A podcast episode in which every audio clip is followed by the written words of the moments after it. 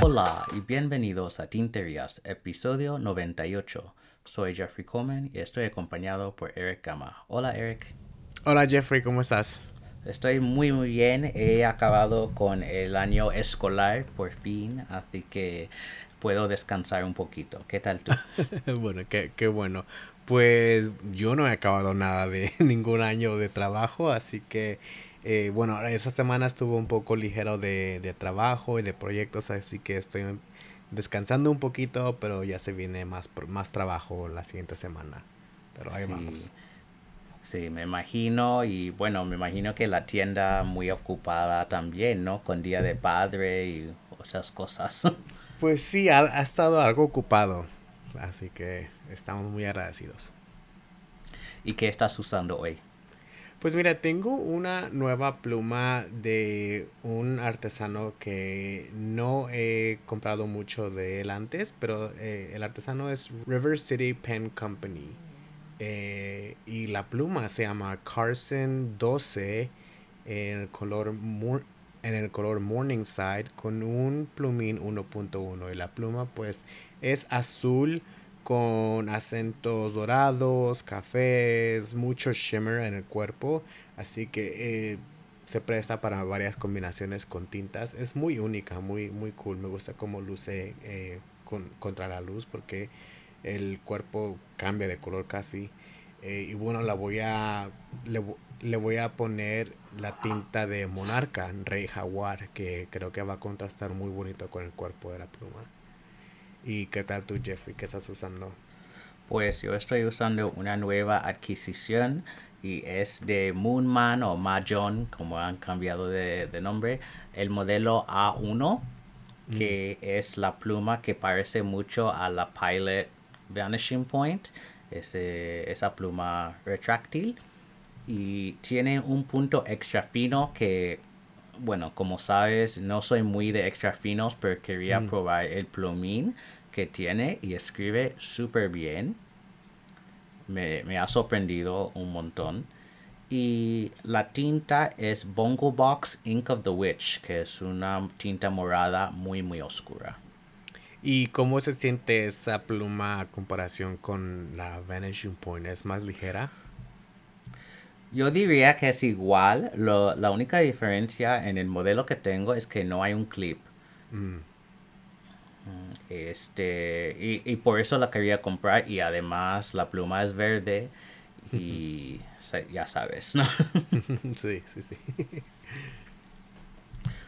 Pues hoy tenemos muchísimas tinterías porque ya en junio muchas marcas están lanzando productos y vamos a comenzar hablando de algunas tintas. La primera viene de Wearing Ghoul que en, sus, en su serie de literatura mundial la tinta para junio es una novela española Don Quijote de Miguel Cervantes.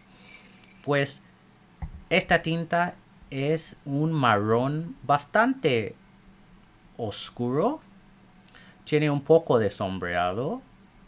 Y bueno, me ha, alegrado ver que hayan escogido una novela de la literatura hispánica y pues Don Quijote es una de las novelas más importantes en toda la literatura eh, mundial. Así que bastante importante dentro de la serie que están formando el color no me agrada muchísimo. Yo puedo pensar en otros colores para Don Quijote. Yo no sé por qué marrón en particular. Y no hay mucha explicación según el solo tenemos fotos.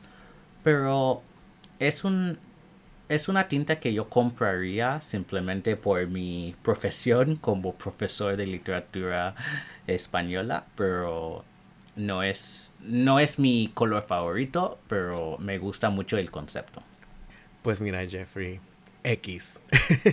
Como decimos en México, X. Ni fu ni fa. A mí no me agrada, pero tampoco me desagrada.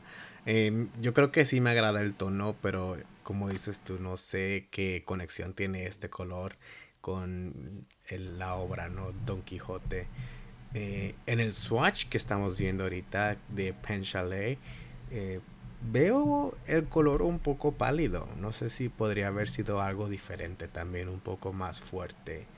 Eh, no sé, o es el tipo de, swatch, ¿no? Sabes que a veces cuando la gente usa los, los Q-tips, ¿no? Los cotonetes, deja la marca de tinta diferente a otros materiales.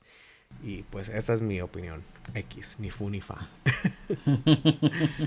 ¿Qué colores? Eh, porque tú mencionaste que tú, tú, estás pensando en otros colores para, para esta obra. ¿Qué, ¿Qué, colores hubieras elegido? Uh, muy buena pregunta. Pues pienso mucho en amarillo, solo porque hay mucha descripción de la melancolía de Don Quijote y ese es el color que asocio con este eh, humor, digamos. También pensando en la, la Dulcinea, que es la, la princesa ¿no? que va buscando Don Quijote, quizás algún algo que tiene que ver con su vestido, ¿no? Entonces pensando en un rosado o un azul claro, algo así, pues no sé, algo un poco más brillante que marrón. Y yo no sé si eso tiene que ver con los molinos. Esto podría ser pero yo tendría que preguntar a nuestro amigo Víctor, em, porque él es más experto en la literatura de esa época, para saber si hay un color que encajaría mejor que marrón. Me gustaría escuchar sus opiniones. Pues pasándonos a Inglaterra, la tienda Coat Pens ha lanzado una serie nueva que se llama Wonders of the World y han comenzado con dos colores que son Colosseum y Taj Mahal. Pues Colosseum, no pensando en el gran edificio romano, es un color, digamos, marrón claro. Me parece mucho, se parece mucho a arena blanca de Monarca. Cuando lo vi, es un color bastante pálido.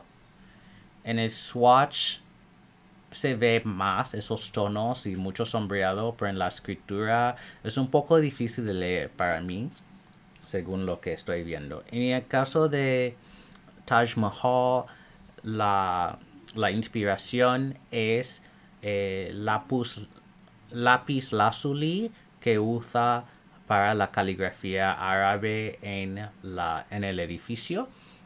Y pues es un azul muy vibrante con un poco de sheen y sombreado también. Bueno, a mí me gustan ambas tintas. Creo que en términos conceptuales funciona súper bien y es muy buena idea para una serie pensar en esos esas maravillas del mundo y me imagino que habrá algo para pirámides de Egipto y otros edificios muy importantes en el futuro en esta serie, pero a mí me gustan ambas y curiosamente, bueno, hablamos mucho de esto en cuanto a Diamine, pero las tintas de Diamine son muy baratas. Eh, puedes comprar esas en tamaño 30 mililitros por 3 dólares y en el caso de 80 mililitros por 8 dólares. Así que a comprar. Sí, están, regaladas las tintas, Jeffrey. Al igual que tú, me gustan ambos colores y estoy muy de acuerdo que ese Colosseum me recuerda muchísimo a Arena Blanca. Y de hecho, ahorita poniendo el Taj Mahal al lado, me recuerda un poco al color de azul que tiene cenote, solo para seguir comparando con, con Monarca, ¿no? Eh, pero sin, los, sin el shimmer ni el sheen, es el puro tono azul. Así que la verdad que los dos me gustan, me gusta mucho esta colección. Eh, ya quiero ver los otros colores y pues estos dos colores a ese precio necesitan estar en mi colección. Sí, sí, es verdad. Pues pasando a plumas, vamos a comenzar con un lanzamiento de Visconti en la serie Van Gogh. Tenemos Sunflowers, girasoles. Esta es una pluma totalmente amarilla con adornos plateados y viene con una tinta que se llama Sunflowers también, que es una tinta amarilla oscura, como los pétalos del girasol. Pues y podemos ver como en todos los casos de esta serie vemos la inspiración en la pintura que está eh, en la portada de la caja de, de esta colección. Viene en bolígrafo, rollerball y pluma estilográfica y el precio cambia un poco dependiendo del modelo que escoges y en el caso de bolígrafo está a 220 dólares el rollerball está a 236 y la pluma estilográfica a 276. En el caso de la pluma, las opciones hay fino, mediano y grueso en términos de plumín y son plumines de acero. Bueno, como amante del amarillo, ¿qué piensas de este lanzamiento? Hmm. Es una muy buena pregunta, Jeffrey. Y de hecho tú me mandaste esta pluma y me dijiste que esa sería mi primer Visconti, ¿no? Y pues eh, en ese momento dije, hmm, lo dudo. Pero viendo esa foto, ese tono de amarillo que tiene el cuerpo de la pluma está muy, muy lindo. Y pues sí, soy un fanático del color y no sé, es que en esa foto se esconde el plumín y pues me gusta, me gusta mucho, pero no sé, tendré que probarla en persona y la, es que la verdad no sé si la necesito o no. Me gustaría, quizás sí, pero es que no puedo. no puedo.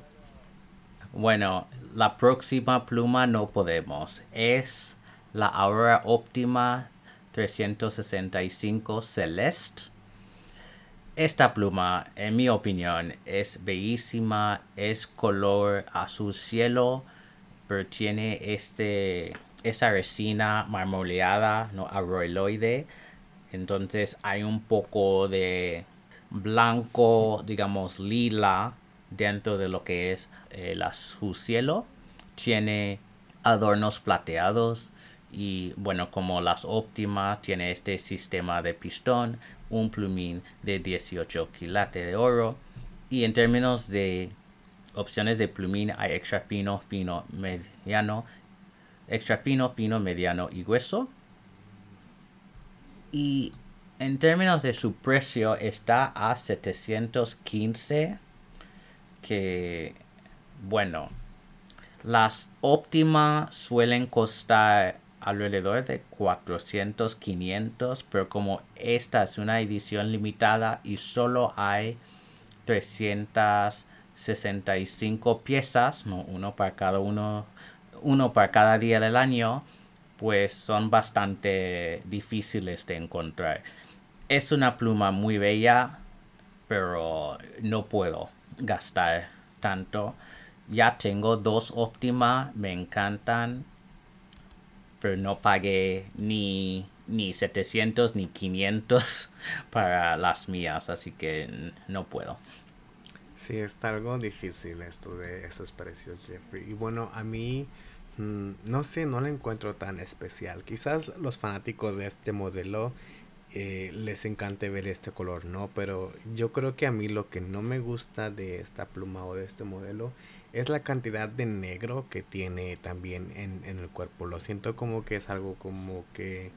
Mm, ah, no, no sé, como un diseño perezoso, por decir, ¿no? Porque es, es, un, es algo fácil de decidir, vamos a ponerle estos adornos, eh, bueno, el extremo en negro, la sección de agarre en negro, para no batallar tanto y, y ya, y hay que venderla. Así que la verdad no la encuentro tan especial y mucho menos para 700 tantos dólares. Sí, yo puedo entender eso. Yo creo que no sé si he visto una óptima en que la sección y los extremos van con el color del cuerpo.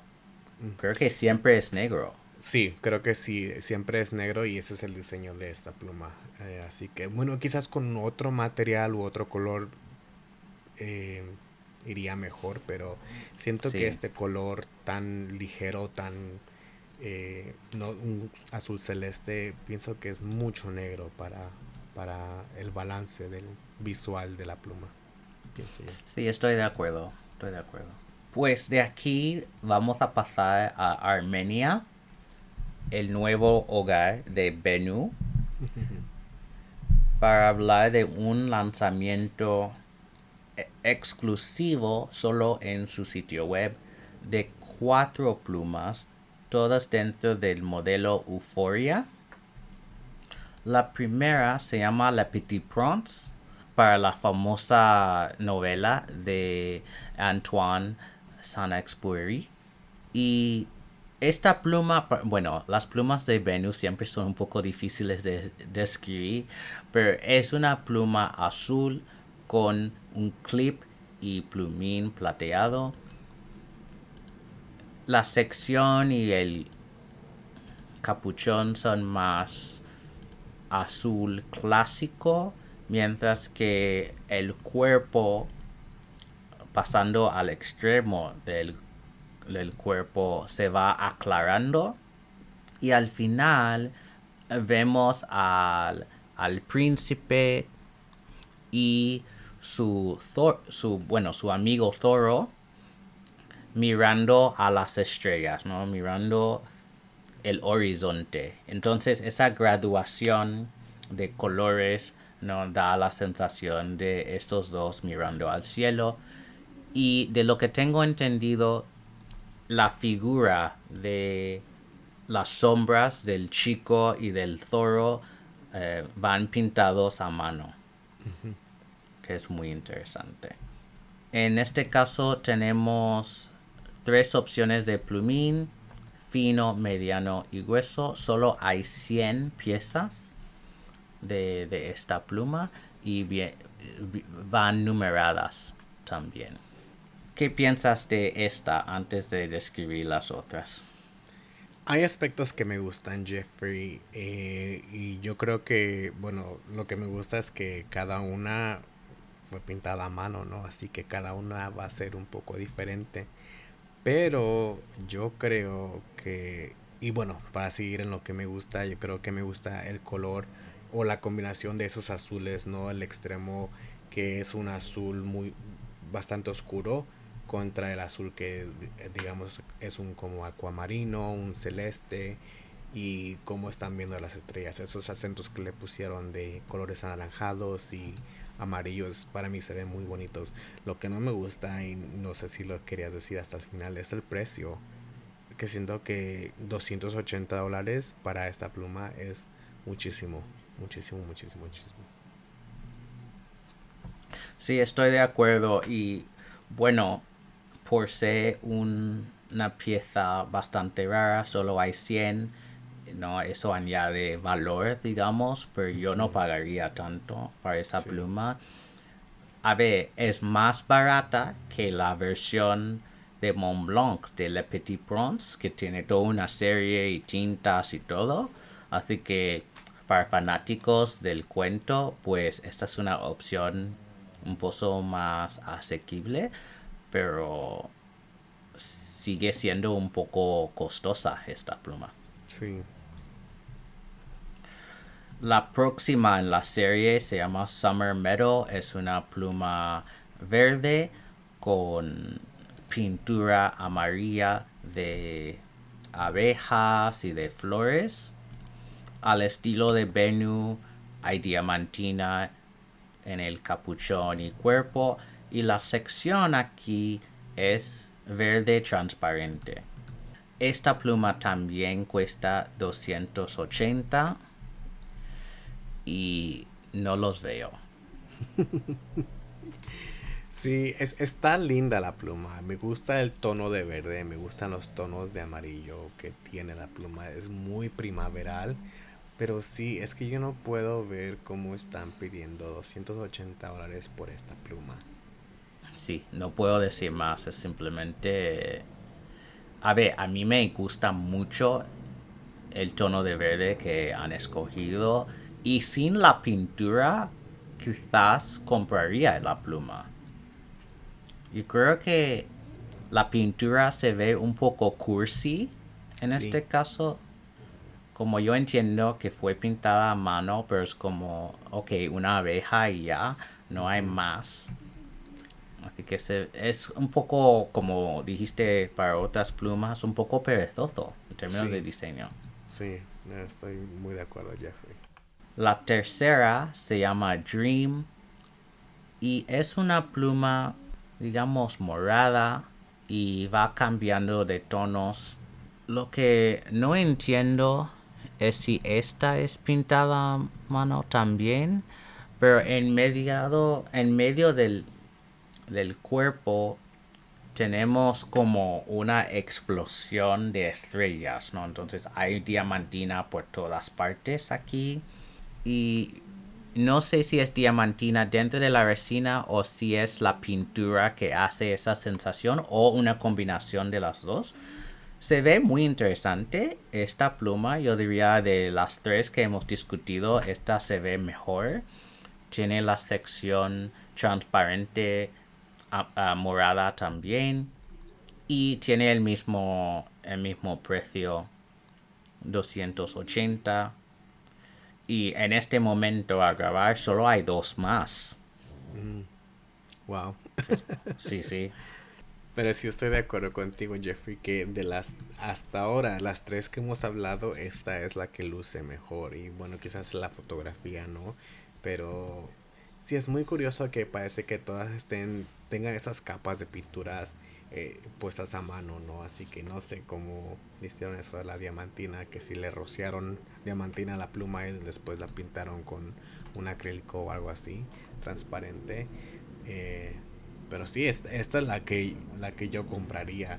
Aquí sí, mm, quizás no estoy como que dudando de los 280 dólares, ¿no? Aquí fácil, bueno, no tan fácil, pero sí, felizmente se los doy por esta pluma, porque sí me gusta el tono, me gusta cómo han elegido los colores para las capas, así que se ve muy bien.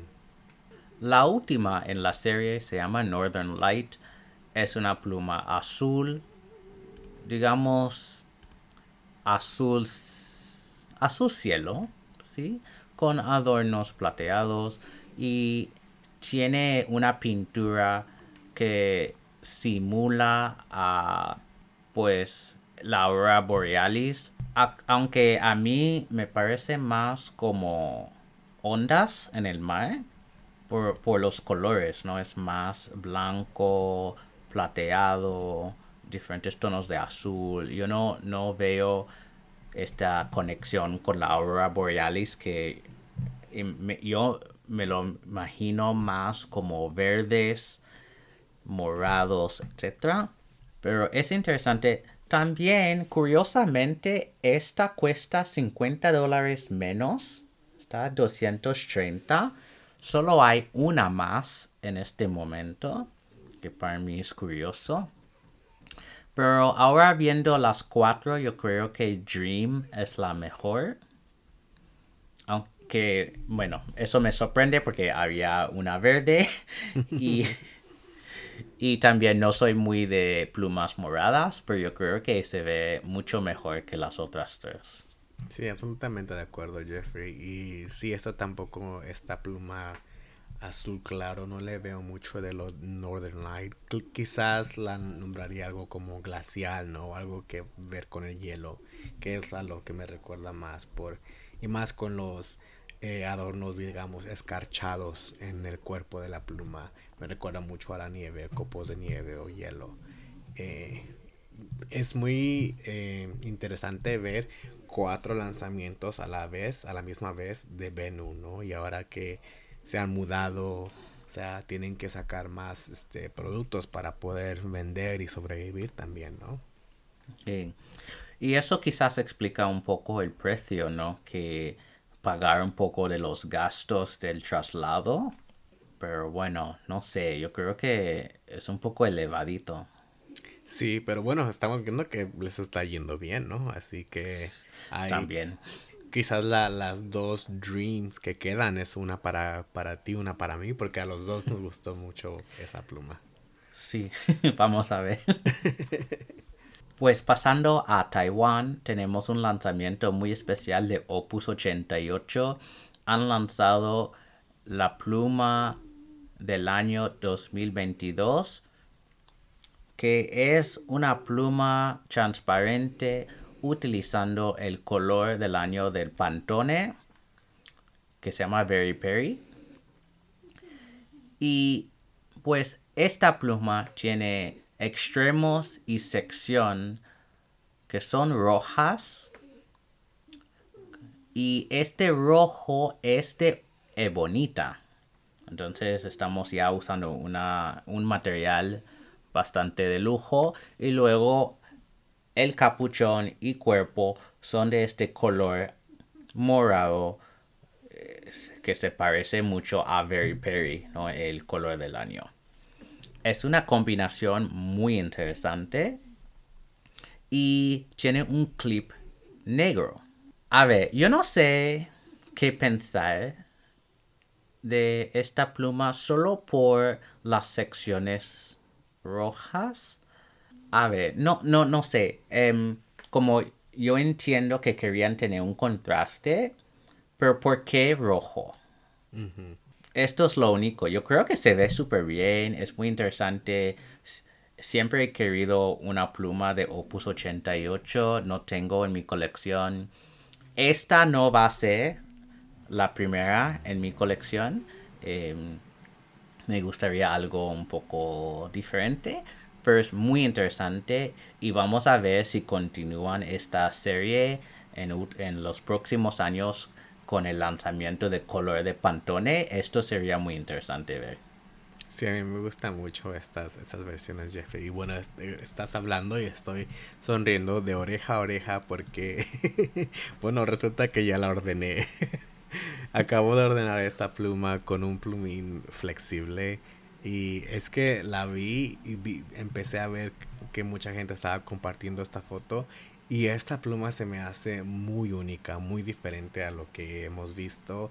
Es muy digamos, de una forma futurística, porque no es algo mm. que uno piense en pluma fuente y piense en esos colores, ¿no? O, estos materiales.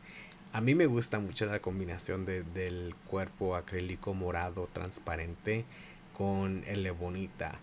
Y ese color, aunque ellos lo llaman rojo, parece un poco más como coral, ¿no? Eh, mm, Así que a mí, a mí me gusta muchísimo. Sí, no sé cuál fue eh, la base de decisión de por qué estos dos colores, pero me alegra porque para mí luce muy bien. Para mí pienso que hasta brilla en la oscuridad, no se ve algo fosforescente un poco. Así que soy fanático de ese lanzamiento, ya tengo una en camino que espero que me llegue mañana. pues hay muchas opciones de plumín para esta pluma. Hay extra fino, fino, mediano, grueso, 1.5 stub, extra fino flexible y fino flexible. ¿Cuál flexible pediste? Eh, fino, fino flexible, porque aunque quizás no la quiera usar para hacer eh, letras flexibles todo el tiempo o con flex o con este tipo de, de trazo, quisiera al menos usarla con el punto fino y pues extra fino, sabes que no soy muy fan de, ese punto. Y pues esa es una pluma bastante grande, ¿no? Es del modelo Coloro, que bueno, casi todas las plumas de Opus 88 son grandes, pero eso es uno de los modelos más grandes de la marca, así que será interesante ver tu opinión del tamaño al recibir la pluma. Como casi todas de Opus, este usa sistema de cuentagotas, así que cabe un montón de, tinta. No recuerdo exactamente cuánta tinta cabe, pero yo sé que va a caber mucho más que una Twisby Echo o la mayoría de las plumas que utilizan sistema de pistón. Así que, bueno, vamos a ver qué, qué piensas después de recibir la pluma. Sí, ya estoy ansioso. bueno, próximo lanzamiento viene de Montegrappa y tenemos un lanzamiento exclusivo al mercado norteamericano. en el modelo Elmo 2. Y este se llama Marshmallow. Y el capuchón, sección y cuerpo son un color blanco con, bueno, sombreado tipo arco iris, ¿no? una mezcla de diferentes colores.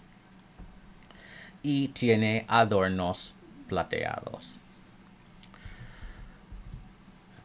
Es un lanzamiento muy interesante. Yo pienso mucho en los malvaviscos, ¿no? Los marshmallows. Eh, en el verano, ¿no? Al, lado de la fogata, ¿no? asándolos, haciendo s'mores y todo esto. Así que el lanzar esto en mediados de, al principio de verano tiene mucho sentido. No es para mí necesariamente, pero se ve muy interesante. Montegrappa tiene muy buena calidad de sus plumas y de sus plumines. En este caso es un plumín de acero. Pues a mí me gusta, simplemente no lo compraría. A mí me gusta muchísimo también, Jeffrey. Me gustan los colores, me gusta esos tonos pasteles contra el cuerpo. Bueno, no contra, sino en el cuerpo blanco de la pluma. Yo creo que lucen muy, muy bien.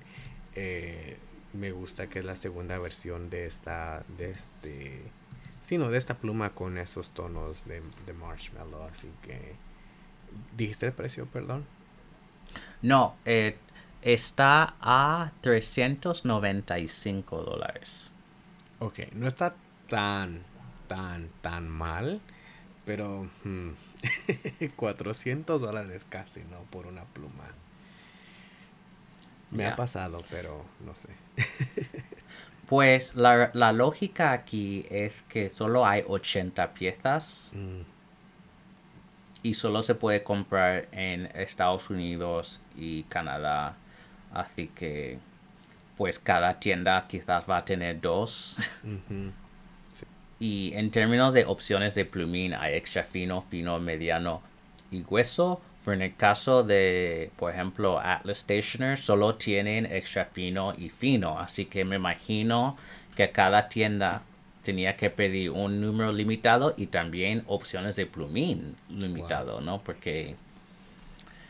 Y esto es un riesgo, porque ¿qué pasa si una tienda pide tres y pide tres finos o dos finos y un mediano y todo el mundo quiere otro, otro plumín? Ay, no, qué líos. sí. Pero es una pluma muy interesante. Las fotos que tiene Atlas de la pluma se ve más el color en la material, en el material, esta resina que han utilizado. En las fotos de Instagram se ve mucho más blanca la pluma. Así que a lo mejor depende de cuál pluma recibes, si es una de esas resinas que cambia mucho, tipo primary manipulation, pues no tengo ni idea. Entonces esto también sería el lío de comprar una pluma así, ¿no? Si solo hay 80 y todas se ven diferentes, pues un poco difícil. Sí, es un riesgo, ¿no? ¿Y qué, qué tal si llega a pasar que alguna de las plumas llegue, llegue llegué completamente en blanco, ¿no? Porque todos los colores se fueron en el cuerpo de otra pluma.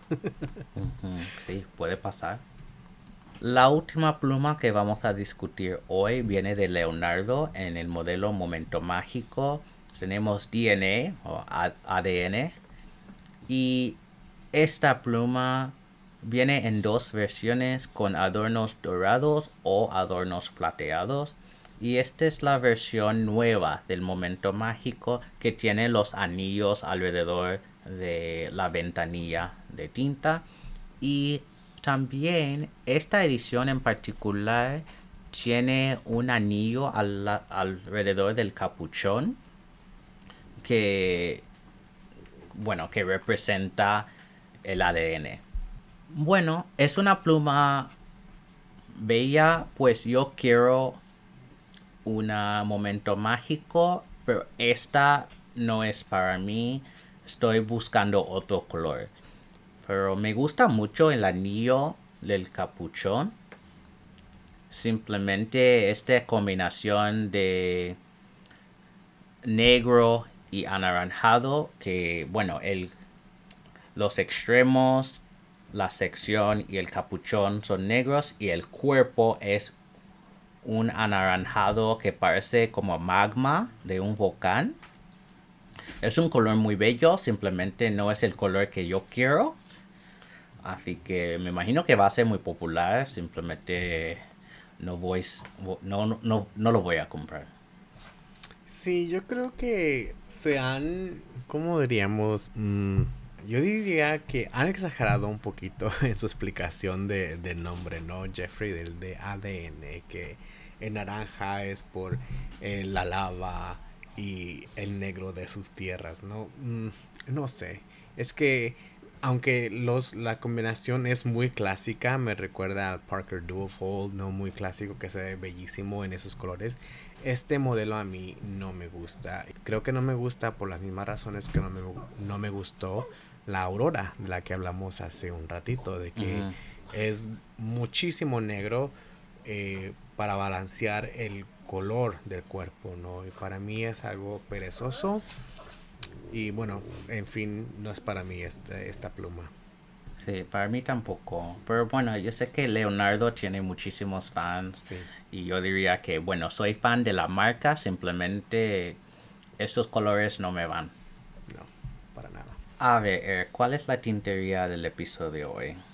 Bueno, Jeffrey, la tintería de hoy es malvavisco. Así que amigos en Instagram, por favor, publiquen una foto de su escritura de la palabra con el hashtag escribir tinterías y etiquétenos en la foto. Vamos a pasar al segmento de preguntas. Si quieres preguntarnos algo, puedes rellenar el formulario de contacto en nuestra página web tinterias.com, enviar un email a hola.tinterias.com, mandarnos un mensaje privado en nuestro Instagram, Tinterias Pocas, o si eres miembro de Slack de Tinterias, puedes enviar la pregunta allí. A ver, tenemos dos preguntas muy interesantes hoy. La primera de Jenny Camarena y ella nos pregunta, ¿cómo guardan sus tintas? ¿Con la caja? ¿Sin la caja? ¿Les gusta ver las botellas como en exhibición? Es que todas las tintas, es que las botellas son tan lindas. Hmm. Bueno. es una cuestión bastante difícil y yo creo que mucha gente tiene diferentes filosofías en cuanto a esto y de hecho personalmente yo he cambiado de opinión. Yo antes tenía todas en exhibición y guardaba las cajas. Mm. Pero en mi casa, bueno, en mi oficina aquí en casa entra mucha luz. Y yo sé que la luz puede destruir los pigmentos de ciertas tintas, especialmente si son tintas vintage y tampoco quieres que se calienten y bueno, hay evaporación de la tinta. Así que yo he decidido poner todas en sus cajas. Tengo todas en exhibición. Bueno, puedes ver en la foto cada semana que tengo casi todas allí. Y bueno, yo tengo dos estanterías una estantería es más pues tintas británicas, alemanas y mexicanas. y luego tengo todas las asiáticas en la otra. No, entonces yo tengo mi sistema. Pero yo he decidido por ahora tener todo con la caja. Menos los que. Menos las tintas que ya no tienen caja, ¿no? Que las, bueno, eche, eh, boté hace rato o compré de segunda mano y no vinieron con caja. Esas sí tengo por allí sueltas, pero la gran mayoría tienen sus cajas. ¿Qué haces tú, Eric? Pues bueno, pues bueno, Jeffrey, la verdad es que todavía no encuentro una forma de guardar mis tintas, por decir, porque ahorita están divididas, están divididas entre botellas que ya he hecho swatch de las tintas y botellas que necesitan eh, que les haga swatch. Así que ahorita todas están en un una credenza en un, ¿cómo se llama? Un mueble de esos de, de, de cocina o de la sala. Y pues eso sí, están alejadas del sol, todas en su caja como mencionaste tú. Pero al igual que tú, las que he comprado de, de segunda mano o quizás algunas Monteverde, ¿no? Que vienen en esas eh, cajitas de plástico a veces. Esas pues no están en sus cajas, pero sí, están alejadas del sol. Bueno, tengo tintas aquí en mi oficina, tengo tintas en mi otro escritorio, tengo tintas en otro mueble, así que yo creo que un día de estos este, tendré que dedicarle un mueble a esas tintas con puertitas, ¿no? Para de esas que se abren a los dos lados para poder almacenarlas bien. Y yo creo que si algún día decido sacarlas de la caja, guardaría la caja. Sí. Igual que tú, yo tengo algunas tintas como alejadas que son las que no he puesto en ninguna pluma o las que tengo que hacer la muestra todavía están en mi, digamos, laboratorio de tinta que tengo en la casa. Eh, y allí están hasta que hasta que ah, he tenido el tiempo para hacer swatch o cargar una pluma con esas tintas y luego van bueno después regresan a la estantería guardadas aquí en sus cajas menos en el caso de Monteverde y algunas marcas más. Sí. La segunda pregunta viene de Dora Samaniego y ella quiere saber cuáles son nuestras tintas favoritas con cada color del bandera del orgullo, ya que estamos en el mes de orgullo. ¿Quieres ir primero? bueno, eh, sí.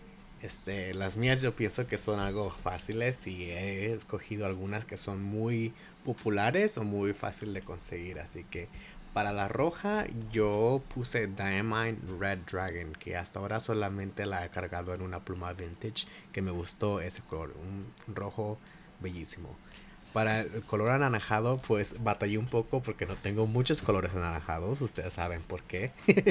Pero mi primer color anaranjado y mi primer tinta que obtuve fue Sailor Gentle Apricot, que pues mm. sigo creo la botella está a 99% de, de llena.